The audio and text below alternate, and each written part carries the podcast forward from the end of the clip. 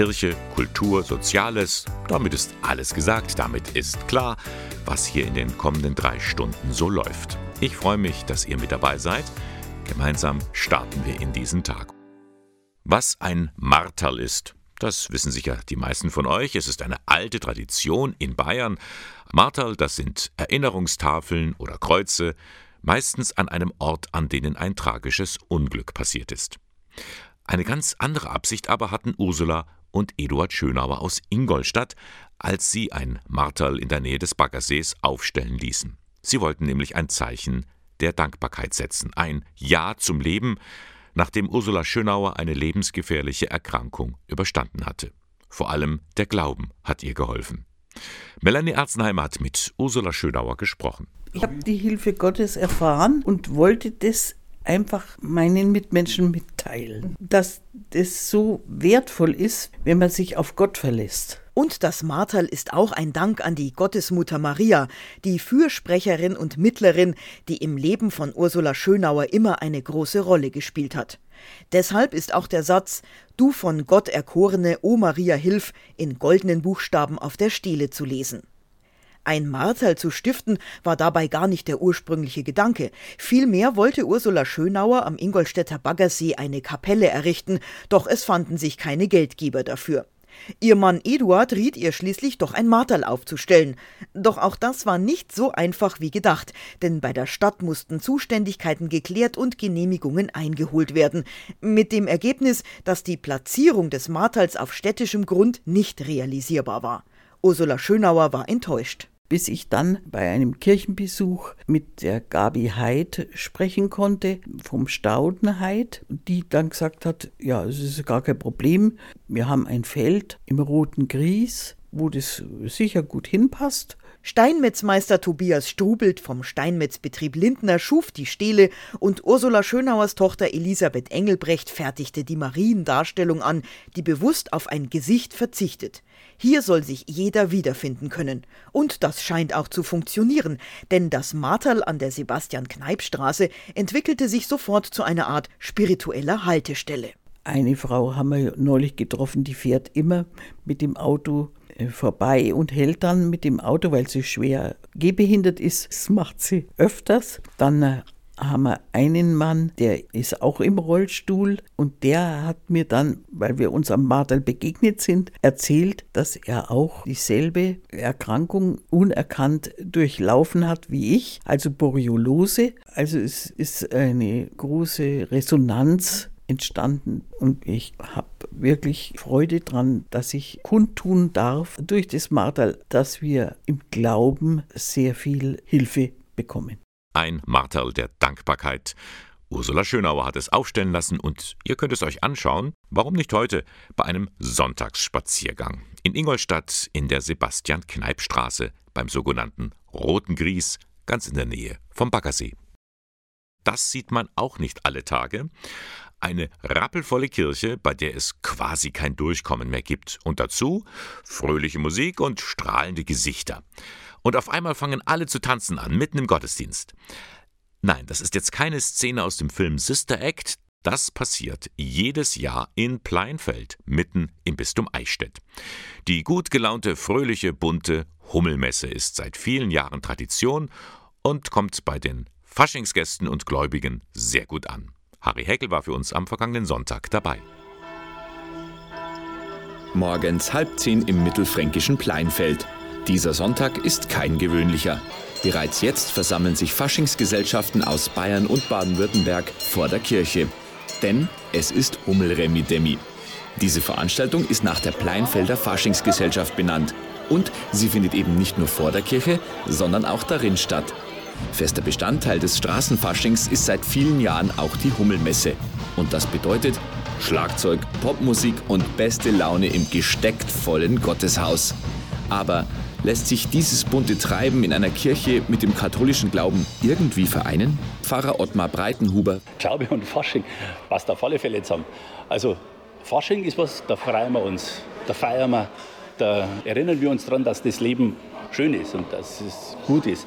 Und im Glauben feiern wir das auch, dass Gott uns nahe ist, dass Gott möchte, dass es uns gut geht. Und übrigens, Der, der Fasching, das ist ja immer die Zeit vor dem Aschermittwoch oder vor der Fastenzeit. Und damit ist eigentlich der Grund von Fasching, ist ja, kommt ja aus der Kirche, kommt ja aus der Tradition des Glaubens. Nach dem Auszug wird noch auf dem Kirchplatz und im Pfarrheim groß gefeiert.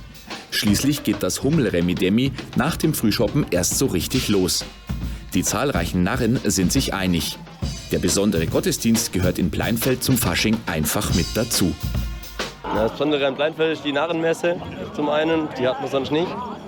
Und ja, einfach, wir sind Mords Gaudi hier. Die Leute sind cool und wir sind jedes Jahr in Pleinfeld.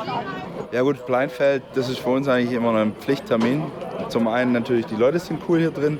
Äh, der Umzug laufen, das macht ultra viel Spaß. Und dann natürlich äh, die Narrenmesse einmalig, äh, das ist für uns immer vorprogrammiert. Naja, diese Massen an Menschen, die man einfach mal in die Kirche bringt. Ich finde, es ist genial, wie viele Leute sich da sagen, jetzt gehe ich doch einmal, das schaue ich mir jetzt einmal an. Und alle, die da waren, kommen meistens eigentlich wieder, weil sie einfach sagen, das ist trotzdem was ganz was Besonderes. Die Hummelmesse ist für die Pleinfelder jedes Jahr wieder ein Höhepunkt im Fasching. Denn sie zeigt auf unterhaltsame Weise, wie Menschen den katholischen Glauben gemeinschaftlich und voller Freude leben können. Ein ziemlich zorniger Song von Michael Jackson. They don't care about us. Sie kümmern sich gar nicht um uns. Und das könnte auch das Schlagwort sein für die vielen Unzufriedenen, die derzeit Land auf Land ab demonstrieren oder streiken. Und andere wiederum sehen darin eine Gefahr für unsere Demokratie. Ja, was können wir tun? Wie können wir Demokratie gemeinsam erlernen? Das war ein Thema bei der Nürnberger Spielwarenmesse, die gestern zu Ende ging. Es ist die weltweit größte Fachmesse für Spielwaren. Ja, und es ist ja klar, Spielen macht nicht nur Spaß, Spielen bildet auch und Spielen fördert die Entwicklung demokratischer Kompetenzen.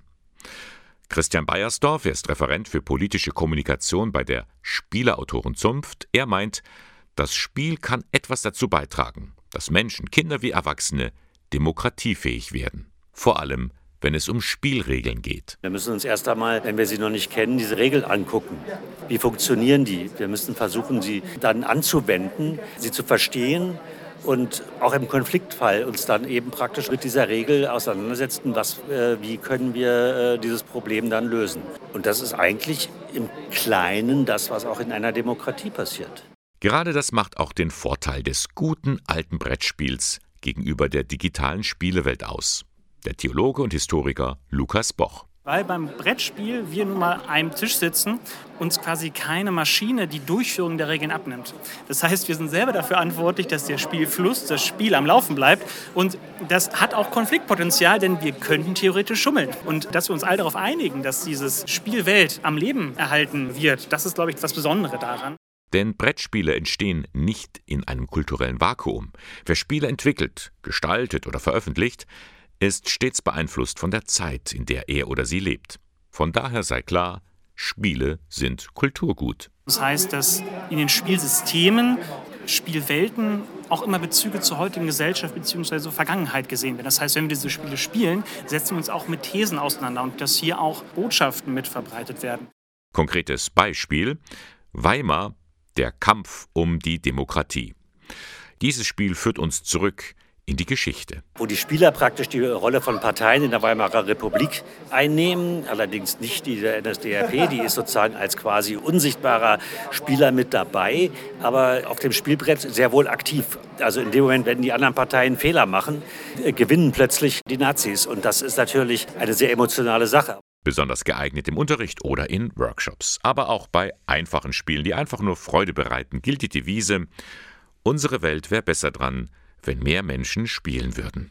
Davon sind Christian Beiersdorf und Lukas Boch überzeugt. Ja, je mehr Menschen sich zusammensetzen und kommunizieren, es würde helfen.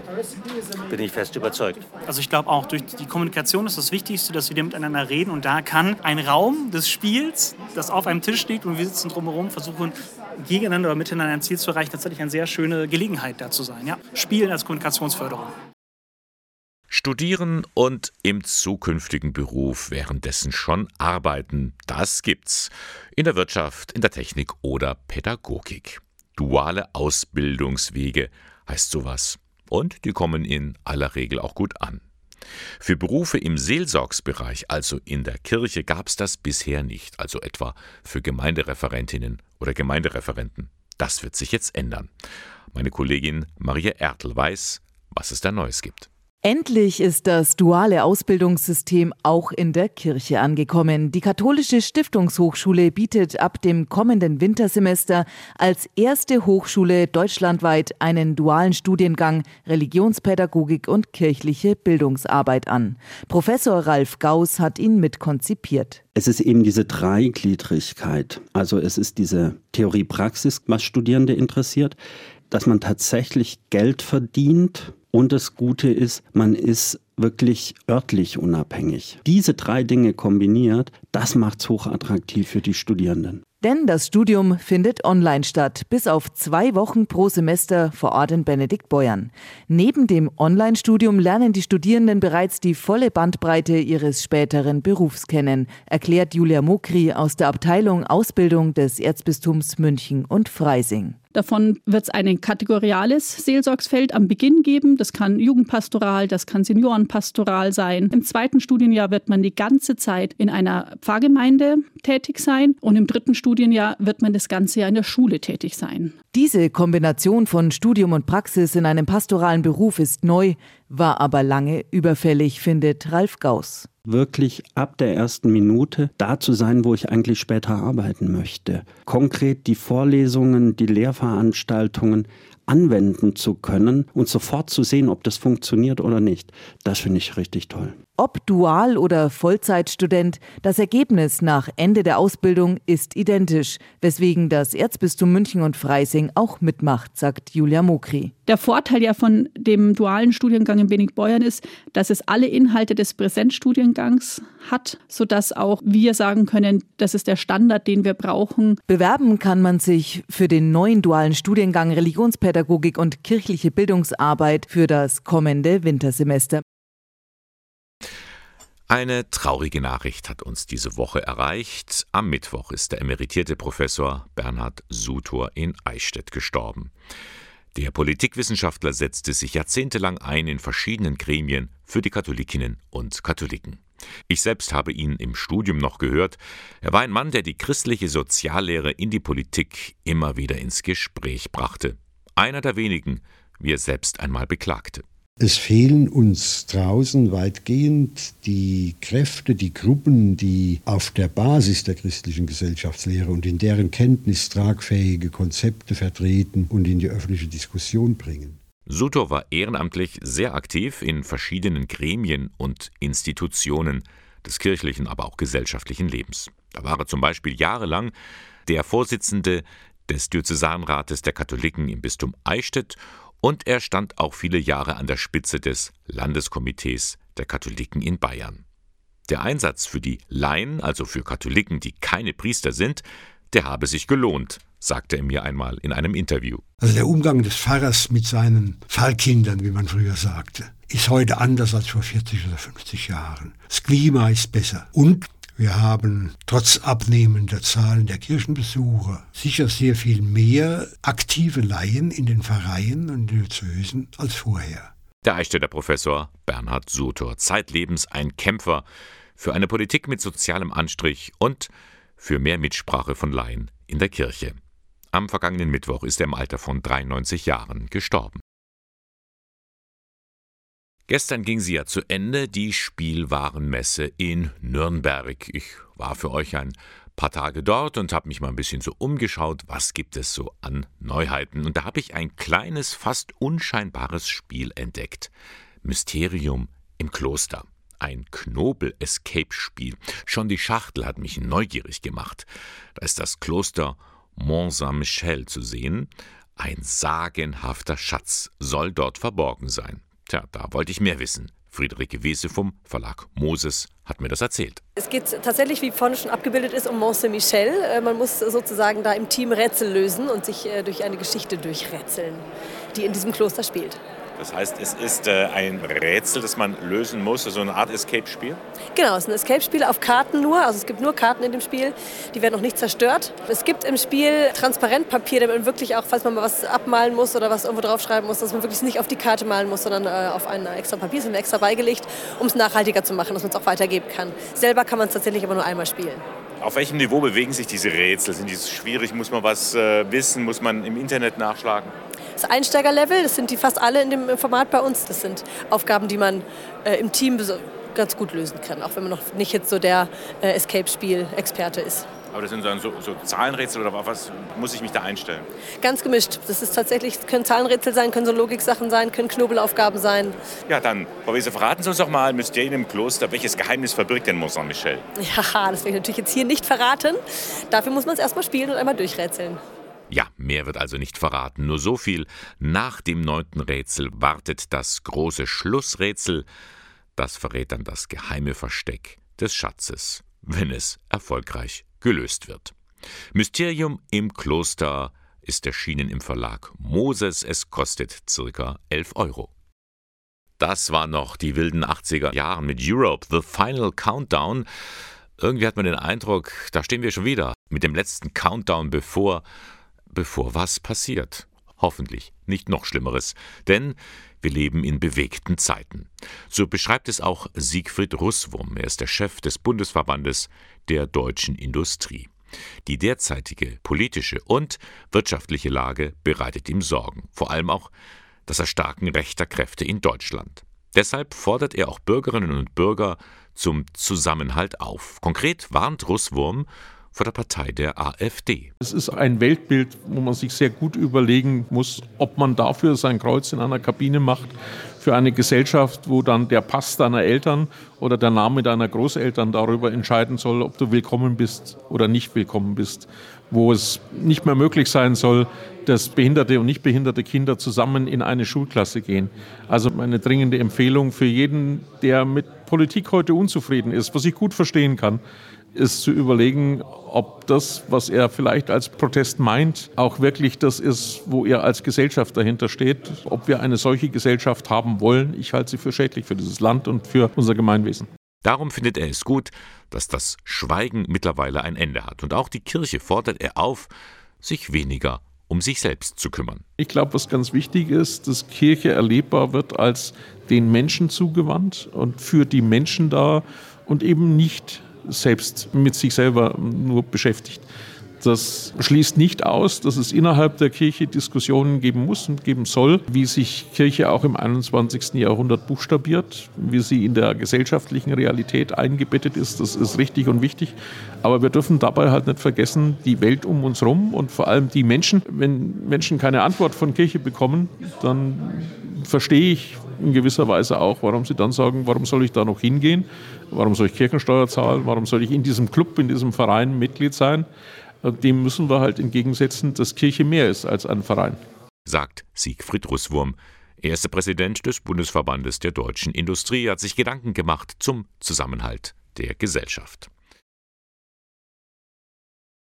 Ihr kennt das sicher auch. Die Arbeit nimmt kein Ende und auch nach Feierabend reiht sich ein Termin an den anderen.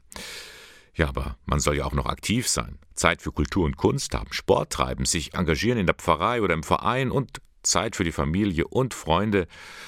Ja, dann soll man natürlich auch noch glücklich sein. Doch gerade beim letzten Punkt wird es schwierig, denn zu viel Stress macht nicht glücklich, sondern krank. Der Burnout ist inzwischen gesellschaftlich bekannt, aber habt ihr schon mal was von einem Burn-on gehört?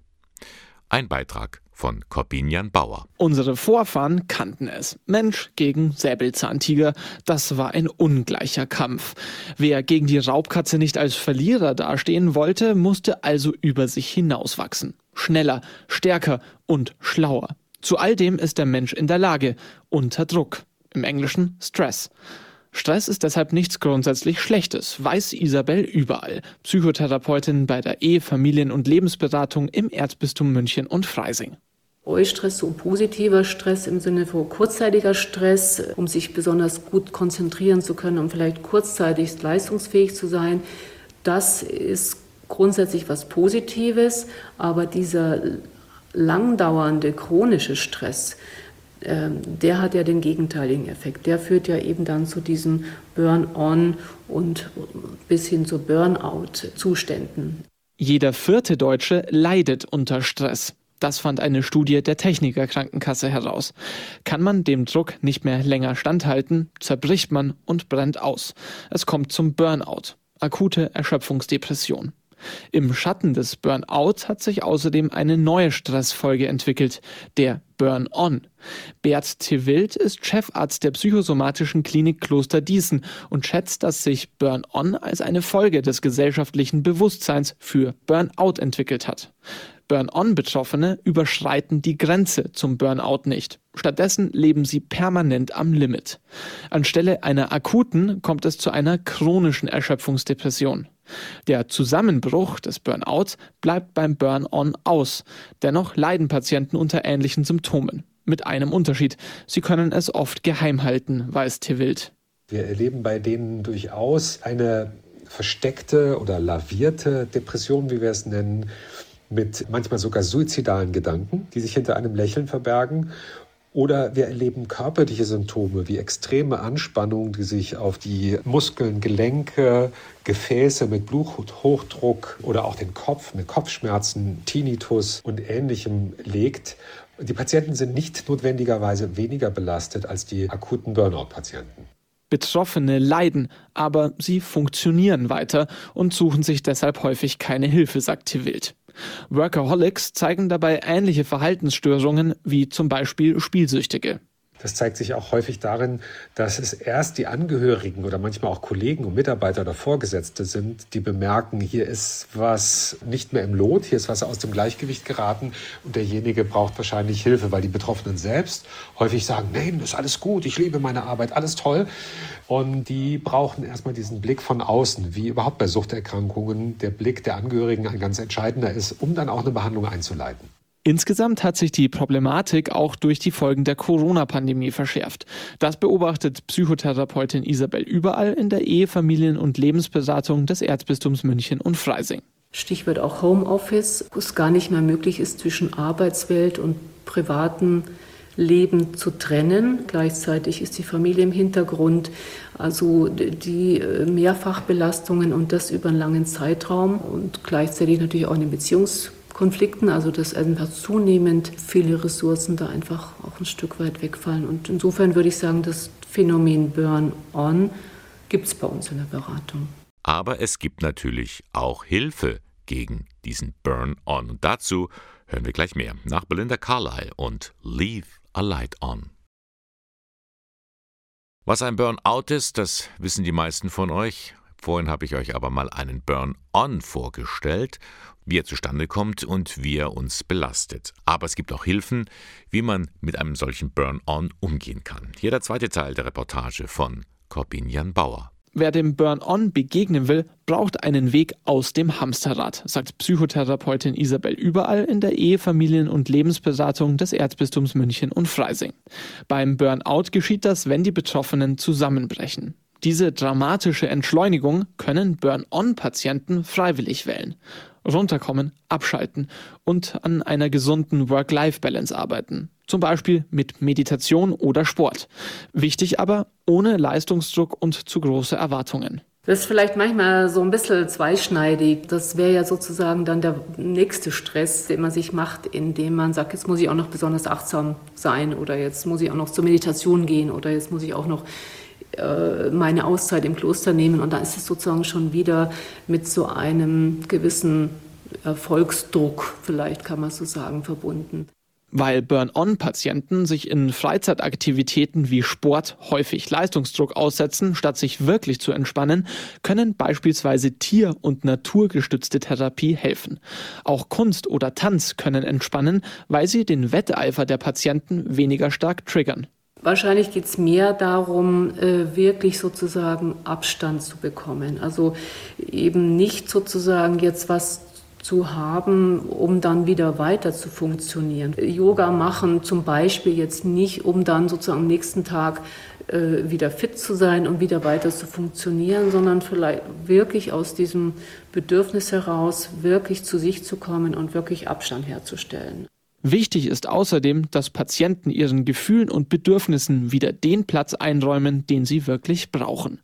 Grundsätzlich gilt dabei, nur wer das Problem angehen will, hat auch eine Chance auf Erfolg. Bert T. Wild rät deshalb zur Selbstreflexion. Also wenn ich mich fragen würde, ob ich einen Burn-on habe oder nicht, dann würde ich, glaube ich, zuallererst erstmal meine Angehörigen fragen. Habt ihr das Gefühl, irgendwie, ich habe mich verändert, ich habe mich entfremdet, ich äh, bin nur noch unter Stress, unter Druck, in Anspannung und eigentlich nicht mehr richtig bei der Sache. Vor allen Dingen nicht im Privaten, aber irgendwann schlägt sich das dann durchaus auf die Arbeit auch nieder.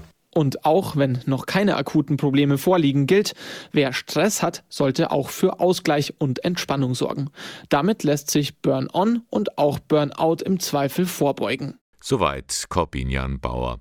Er hat uns den Burn-on vorgestellt, eine selten diagnostizierte Krankheit, die aber, so befürchte ich, uns noch lange beschäftigen wird.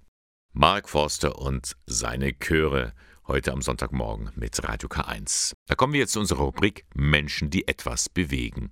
Heute stelle ich euch einen Heiligen vor, nämlich den Blasius. Er war Arzt, Bischof und Märtyrer und der hat tatsächlich viel bewegt. Anfang des vierten Jahrhunderts lebte er im armenischen Sebaste.